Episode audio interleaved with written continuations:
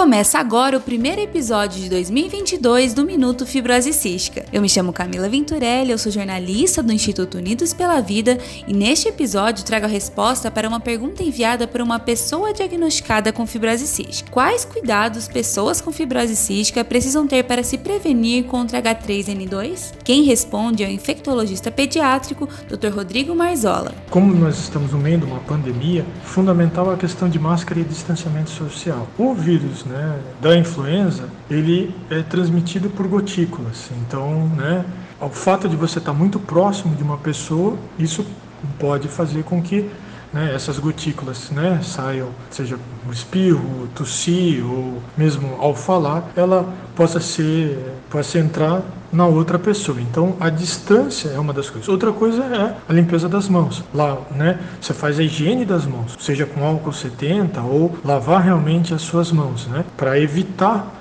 com que você leve a mão contaminada em alguma mucosa, seja nos olhos, no nariz, na boca, ao, ao tossir, ao, enfim, ao ter coceira, e evitar de, de você ter essa infecção. Então, outra coisa é não ficar amontoado com muitas pessoas, né?